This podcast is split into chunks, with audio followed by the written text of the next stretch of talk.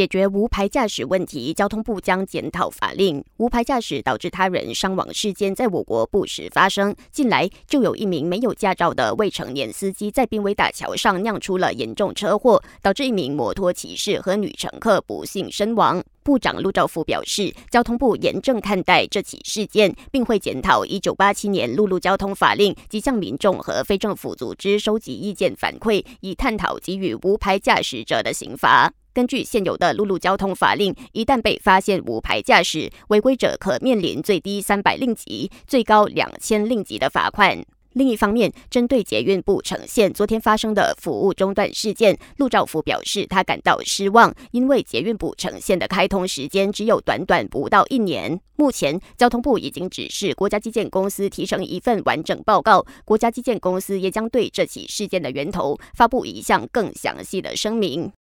EPF 会员注意了，公积金局 EPF 表示，将从十七号后天开始进行提升系统工程，直到二十号下个星期一。这四天期间，会员将无法登入 EPF 户头，所有交易和申请也将暂停，直到系统提升工程结束后才会恢复。最后，本台正在招募新闻主播，欢迎符合资格者将履历表和一分钟的新闻录音发送到 newsroom at astro dot com 的 main。